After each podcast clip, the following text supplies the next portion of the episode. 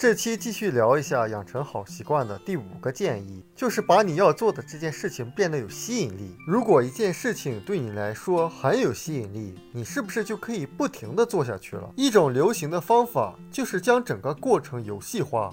也就是当你在期待着做完一件事情之后获得奖励的时候，就更容易坚持目标。当然，钱不一定是最好的奖励手段，你可以把活动本身变成奖励，比如在坚持英语阅读的时候，选择一本你自己喜欢的英语小说，会让你更容易坚持下去。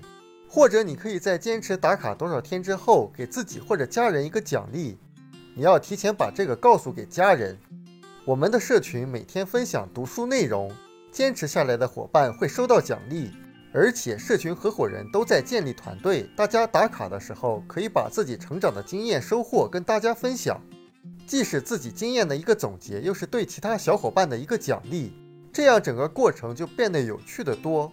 关于有效培养习惯的第六个建议，就是反复铭刻某件事情。如果我们反复的看到、听到或者闻到某种东西，大脑就会储存相应的信息，让我们不用思考，迅速的就能认出它。当我们重复的次数越多，身体就会对这个行动越认可。把事情变成惯例，铭刻在大脑里，我们就更容易坚持下去。一旦习惯建立起来之后，大脑会达到一种稳定的平衡状态，能够放松下来，习惯也就成了一种默认行为。说到这儿，大家再想一想。很多人经常说某件事情很难，实际上并不是这件事情本身有多难，就是因为我们没有养成去做它的习惯，没有养成成功的习惯。而养成成功的习惯是成长的最重要的一个环节。所以我经常说，你不要把成长的问题归结为生意的问题。当我们把简单的成功的习惯养成以后，成功自然就会到来了。